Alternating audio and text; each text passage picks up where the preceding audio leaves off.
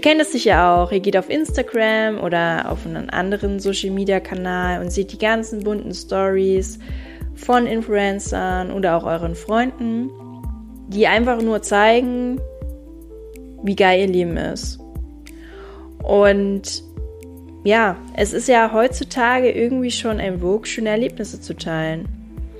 Dabei frage ich mich immer wieder, geht es hier noch um das Erleben oder nur darum, das Erlebte zu präsentieren? Und gesellschaftlich gesehen stellt sich ja auch die Frage, was sagt dieser Trend eigentlich über unsere Gesellschaft aus? Und wie können wir uns diesem Druck auch entziehen, permanent anderen zeigen zu müssen, dass unser Leben cool ist? Genau diesen Fragen gehen wir heute in dieser Podcast-Folge nach. Daher sage ich herzlich willkommen zu Antworten bitte, dem Gesellschafts- und Kulturpodcast. Ja, wie ihr vielleicht wisst, ich bin ja Soziologin und in der Soziologie ist es so, dass da verschiedene plakative Begriffe verwendet werden, um auch die Gesellschaft zu beschreiben, weil es geht ja auch darum, gerade in der Soziologie die Gesellschaft zu analysieren. Und da gibt es verschiedene Begriffe, die kennt ihr sicherlich auch, zum Beispiel Industriegesellschaft, Leistungsgesellschaft oder auch Risikogesellschaft.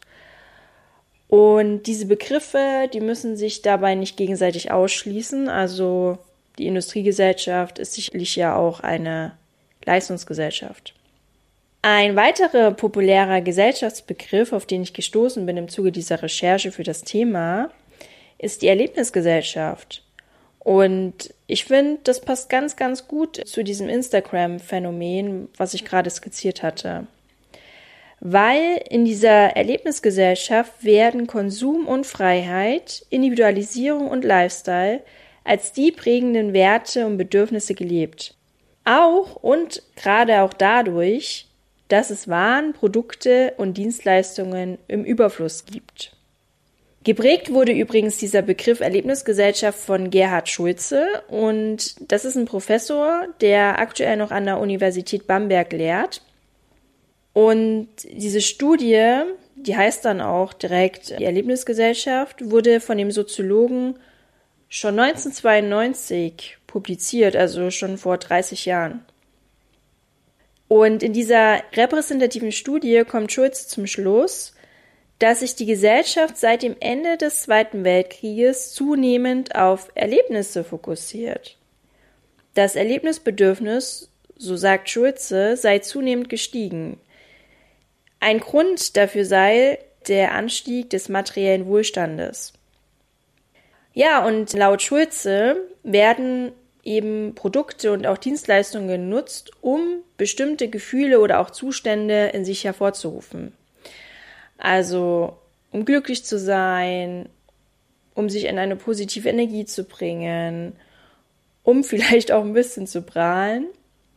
Und das Wichtigste sei wohl jetzt, also dieser zentrale Imperativ unserer Zeit, sei es ein interessantes Leben zu haben und das kennt ihr ja sicherlich auch, also dieses Hab ein geiles Leben wird uns ja direkt und indirekt ständig kommuniziert. Weiterhin stellt auch Schulze fest, dass die Gesellschaft aus Gruppen unterschiedlicher Lebensstile besteht. Und diese Gruppen bezeichnet er als Milieus. Er grenzt diese verschiedenen Gruppen, also die er Milieus nennt, durch deren Freizeitgestaltung und kulturellen Vorlieben ab.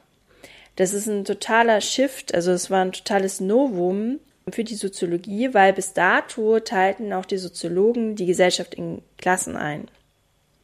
Was sich jetzt aber verändert hatte, was auch Schulz immer wieder sagte, war, dass der Lebenslauf der Menschen nicht mehr straight vorgegeben war.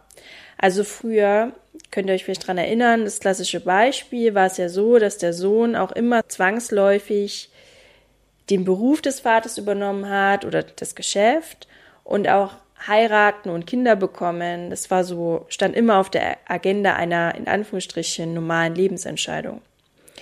Doch durch diesen Wegfall der Konventionen und auch diesen zahlreichen neuen Wahlmöglichkeiten können wir ja jetzt selber entscheiden, wie unser Lebensplan aussieht. Ja, und Schulze hatte dann insgesamt in seiner repräsentativen Studie fünf Milieus auch identifiziert. Die könnt ihr euch auch gerne nachlesen. Das würde jetzt irgendwie auch den Rahmen sprengen, das jetzt alles zu skizzieren in dieser Folge. Aber jetzt mal als Beispiel, er hatte dieses Selbstverwirklichungsmilieu identifiziert, dass er dadurch abgegrenzt hat, dass genau diese Menschen, die sich in diesem Milieu befinden, vor allen Dingen auf Ausstellungen, Festivals, Restaurants und in Clubs gehen und sich vor allen Dingen auch Rucksacktouristen, politische Aktivisten und auch Freizeitsportler darin wiederfinden. Und was auch ein gemeinsames Merkmal ist, dass sie einen hohen Selbstinszenierungsdrang haben.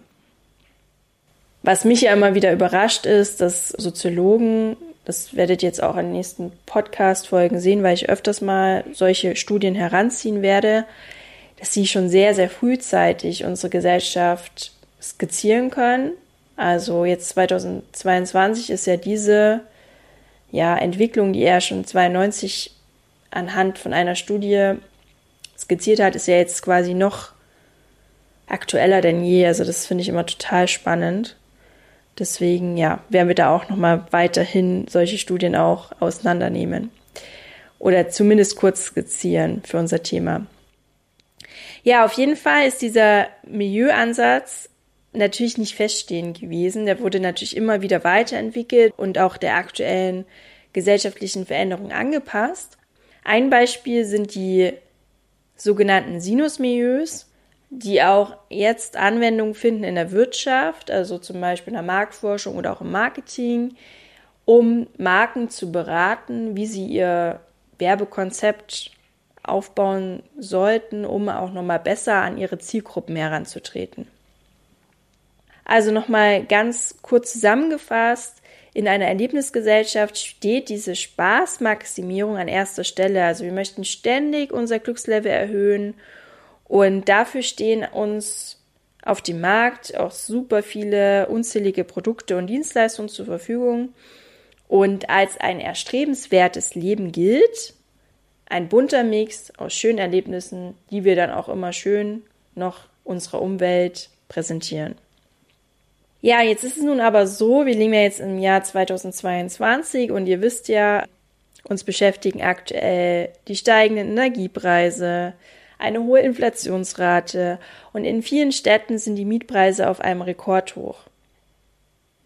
Aber gleichzeitig sind ja die Profile auf Social Media voll mit Stories und Bildern, die uns auch wieder ein schönes, erlebnisreiches Leben präsentieren.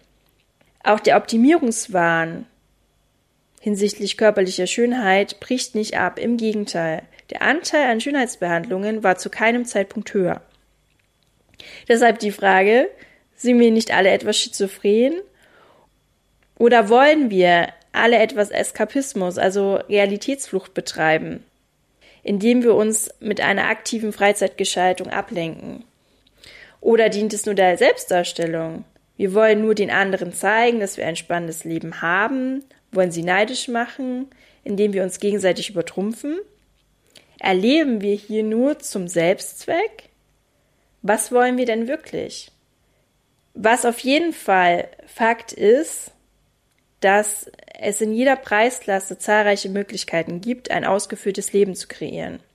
Ob ich nun beim teuren Franzosen essen gehe oder auch beim günstigen Italiener um die Ecke, spielt überhaupt gar keine Rolle mehr. Das Erlebnis ist das gleiche. Ich war in einem Restaurant, habe mich bedienen lassen und das Essen in Gesellschaft gegessen. Das stützt wieder auch die These von Schulze, dass wir heutzutage fast unendlich viele Optionen und auch Wahlmöglichkeiten haben. Weiterhin führt Schulze den hohen psychologischen Druck an, dass alle ein glückliches und schönes Leben führen möchten.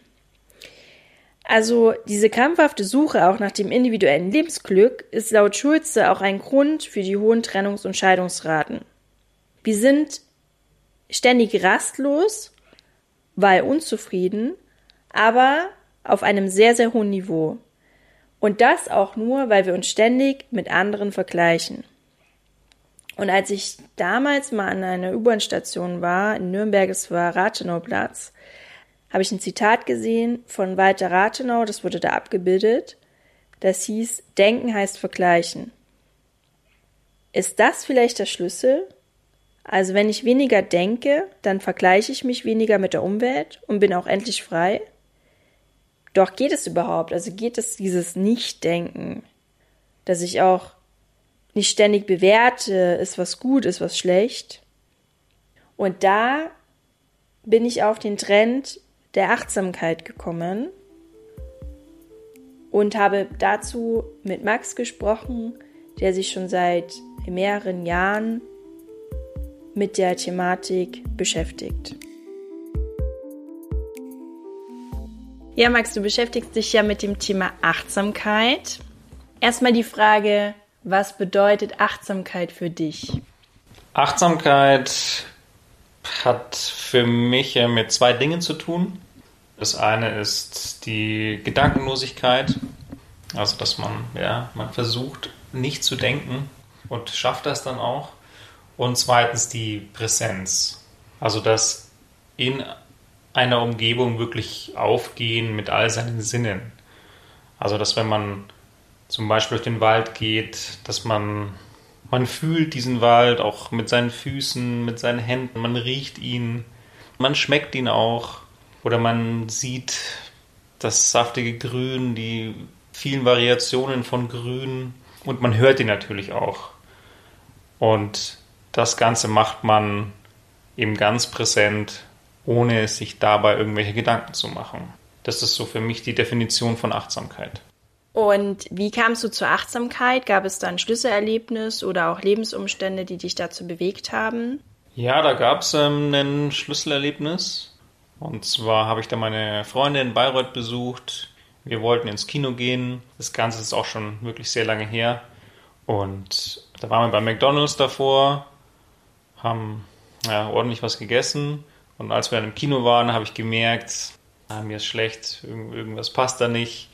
Und ja, das Ganze war dann ziemlich stressig für meinen Körper, weil ich halt eben, ich war jetzt im Kinosaal und wusste nicht, was ich tun sollte. Da bin ich natürlich aufs Klo gegangen, musste mich aber gar nicht übergeben. Aber letztlich ja, war es dann so, dass ich nach diesem Ereignis immer wieder Probleme hatte in so einer vollen Umgebung, wo es jetzt nicht gleich einen Ausgang gab, hatte ich Probleme zu verweilen. Ich hatte dann, also mein Körper hat ja Angstzustände bekommen, Panikattacken. Also ich hatte halt dann eben nasse Hände und der Puls ging hoch und wie man das halt eben so kennt bei Panikattacken. Genau, das hatte ich dann eben auch in anderen Situationen mit ja, vielen Menschen auf engstem Raum, also in vollen Zügen zum Beispiel. Ich hatte dann Probleme, in öffentlichen Verkehrsmitteln zu fahren für kurze Zeit. Das war ein Zustand, der, der war einfach nicht lebenswürdig. Also das war einfach grausam. Und ja, da musste auf jeden Fall was geändert werden natürlich, dass mein Körper auch wieder merkt, dass diese Situationen nicht gefährlich sind für ihn. Und dann habe ich mich mit ganz vielen Sachen eben beschäftigt, unter anderem dann auch mit dem Thema Achtsamkeit. Und wie trainiert man dann Achtsamkeit? Also welche Übungen kannst du dann auch empfehlen, um aus diesem Hamsterrad, aus dieser Grübelei auch rauszukommen oder aus der Panikattacke? Ja, letztlich muss man genau diese zwei Sachen eben trainieren, die ich am Anfang gesagt habe. Also eben diese Gedankenlosigkeit und diese Präsenz. Und dafür gibt es ja zig Methoden. Vielleicht die beste Methode ist schon auch die Meditation. Damit lernt man genau diese zwei Sachen. Aber es gibt ja Atemübungen zum Beispiel. Diese Wim Hof Atemübung kann ich nur empfehlen. Die hat mir auch sehr geholfen. Ja, auch dieses Alleinsein vielleicht auch. Es gibt viele Leute, die können kaum mit sich allein sein. Das ist, ja, glaube ich, ein Unding, dass man einfach mal alleine rausgeht auch. Also wirklich alleine ist. Also ich rede da nicht davon, mit Hunden rauszugehen oder mit Kindern rauszugehen oder mit dem besten Freund rauszugehen. Nee, das, die nehmen alle die Achtsamkeit weg. Also es gibt ja, glaube ich, nichts Schlimmeres, als mit dem Hund rauszugehen, weil die Achtsamkeit ist immer beim Hund. Auch wenn man draußen in der Natur ist und man meint, man tut sich da was Gutes und so. Das ist auf jeden Fall was komplett anderes, als wenn man wirklich alleine draußen ist und ja, man, man geht durchs Gras, man, man, man hört das Gras, man fühlt das Gras an seinen Beinen. Ja, diese Achtsamkeit muss man auch wirklich trainieren. Also dieser Begriff wird auch von vielen Leuten, glaube ich, relativ inflationär benutzt, dass sie meinen, sie sind jetzt achtsam, weil sie mal zehn Sekunden auf der Parkbank sitzen und realisieren, dass sie auf der Parkbank sitzen und mal nichts machen. Das ist aber, ja, das ist vielleicht die erste, das erste Level von 3000 Leveln ja, es ist wie wenn ich jetzt halt sage, ach, lass uns doch mal Golf spielen und ich denke, ich spiele super Golf und dann versuche ich den Ball zu treffen und versenke den Schläger erstmal im Boden oder ich hau über den Ball oder wenn ich dann den, den Ball treffe, dann fliegt er halt sonst wohin. Also oder beim Tennis, egal, das muss man sehen wie eine Sportart. Also man braucht seine Trainingseinheiten und dann wird man auch peu à peu besser. Und wie oft machst du das dann so in deinem Alltag? damit ich auf einen Level komme, wo ich sage, okay, damit bin ich jetzt zufrieden, dann da bin ich jetzt halt im, im, ja, im Flow. Dieser Begriff wird auch schon so inflationär benutzt. Aber wo ich dann sage, okay, ich habe ein Achtsamkeitslevel, mit dem bin ich jetzt zufrieden. Dafür brauche ich drei Trainingseinheiten in der Woche. Also ich brauche wirklich drei Übungen, ob das eine Meditationsübung ist, ob das eine Atemübung ist, aber ich brauche schon drei Einheiten in der Woche, dass ich dann sage, okay, jetzt bin ich auf einem Level, das gefällt mir. Ja, da sind meine Gedanken streuen dann nicht so sehr, sondern ich bin fokussiert und ja, nehme meine Umgebung auch so wahr, wie ich das möchte. Und was bringen dir jetzt diese Achtsamkeitsübungen persönlich? Also was hat sich dadurch in deinem Leben verändert? Ja, also diese, diese Panikattacken, die sind weggegangen. Also ich habe es wieder geschafft, meinen Körper so zu programmieren, dass er eben nicht denkt, dass ein voller Raum eine Stresssituation für ihn ist. Ja, letztlich ein achtsamer Zustand ist ein Zustand, in dem auch Arbeit Spaß macht. Also man kann, wenn man achtsam abspült, kann man wahnsinnig viel Spaß dabei haben, obwohl es immer noch Abspülen ist. Aber du hast beim Abspülen hast du so viele, also du Du fässt mit deinen Händen ganz viel unterschiedliche Formen an. Du hast das Wasser, was dazu auch noch rauscht. Du, ja, du hast dann auch noch einen Lappen. Also das, ja, wenn man sich darauf wirklich einlässt, dann kann Abspülen schöner sein als eine Spülmaschine. ja, und Achtsamkeit, ich sag mal zusammengefasst, bringt es ein bisschen die, die Entkopplung von, von Besitz und Glück letztlich jeder will glücklich sein, sieht das auch als, also bei vielen Menschen ist es so der Sinn des Lebens, dass sie sagen, sie sind glücklich. Und für viele bedeutet aber Glück auch erstmal Besitz. Sie motivieren sich zu arbeiten, um dann Besitz zu bekommen und dann mit diesem Besitz glücklich zu werden in Form eben von, sie können sich toll einrichten, sie können sich hochwertige Nahrungsmittel kaufen, sie können in Urlaub fahren, aber sie müssen erstmal arbeiten, um Geld zu bekommen. Und mit einem achtsamen Lebensstil entkoppelt sich das ein Stück. Also man kann sich mit einem Bier oder einer Buttermilch hockt man sich auf die Parkbank und kann der glücklichste Mensch sein. Einfach nur Leute zu beobachten und einfach nur dort zu sein und das Wetter zu spüren und einfach, ja, gedankenlos in den Tag zu leben. Das kann glücklicher sein, als ja, ganz viel zu haben. Also man hat sehr viel, aber halt nicht in Form von Besitz, sondern in, in Form von Glück. Ja. Das heißt, man kann sich so auch gewisserweise diesen Druck der Gesellschaft entziehen, weil ich mich nicht die ganze Zeit vergleiche, weil ich ja nicht in diesem Denken des Vergleichs bin, sondern im bewussten Wahrnehmen meiner Umwelt sozusagen. Absolut, ja. Also man entzieht sich auf jeden Fall dieser Konsumgesellschaft. Man entzieht sich dieser Instagram-Vergleichsgesellschaft. Also ja, man ohne jetzt die Gesellschaft äh, schlecht reden zu wollen, aber man entzieht sich dieser Gesellschaft. Und hast du noch weitere Tipps, wie man sich dem Druck dieser Gesellschaft entziehen kann? Dem Druck der Gesellschaft, ja, also am besten, ich entziehe mich ein wenig dieser Gesellschaft, wenn ich mich dem Druck der Gesellschaft entziehen möchte. Also ich, dass ich mich eben entferne von von, ja, im Instagram halte ich schon für, für sehr schlimm, dass dort wird eben alles verglichen. Jeder postet seinen aktuellen tollen Besitz, ob das irgendwie so ein Teller ist mit Essen, ob das jetzt gerade ein Moment ist im Hotel. Jeder ist fokussiert darauf, auch so Momente zu teilen, die so eigentlich gar nicht entstehen. Ja, gestern war ich im Hofgarten und da war eine Frau, die hat eindeutig für Instagram irgendwelche Bilder gemacht, irgendwelche Videos und hat dort Verrenkungen gemacht, hat, ja, es war auf jeden Fall nicht so natürlich, wie eigentlich diese Situation war, aber sie hat halt einfach versucht, ihr Bestes zu geben für ihre Follower. ja, wie kann man sich diese Gesellschaft entziehen? Also man, der Mensch sollte sich jetzt nicht wirklich in einer Gesellschaft entziehen. Der Mensch ist ein Rudeltier und er braucht auch ein Rudel. Er braucht halt die richtige Gesellschaft. Er braucht halt Leute, die vielleicht auch so drauf sind wie er, ohne aber komplett auch von anderen Leuten wegzugehen. Also das ist, der Mensch sollte nicht immer glauben, dass er jetzt den, den richtigen Lebensweg hat und die anderen die falschen. Also man braucht schon sein Rudel, um einfach zu sehen, was, was tut einem gut, was tut einem nicht gut. Letztlich muss man sich selber kennenlernen und das wirklich intensiv und das geht mit Achtsamkeit. Es gibt, glaube ich, nichts Besseres, als sich selber kennenzulernen mit Achtsamkeit. Dieser Podcast ist ja auch ein Gesellschaftspodcast, Kulturpodcast und daher würde ich dir gerne noch die letzte Frage stellen, die ich jetzt allen meinen Interviewpartnern stellen werde. Wie würdest du die aktuelle Gesellschaft beschreiben, so in drei Worten oder in einem Satz? Das ist eine schöne, schöne Abschlussfrage. Drei Wörtern, das ist nicht so einfach. Können auch drei Adjektive sein oder. diese Gesellschaft. Ich würde sagen, diese Gesellschaft ist mehr verwickelt als entwickelt. Interessant. Würdest du es noch erklären?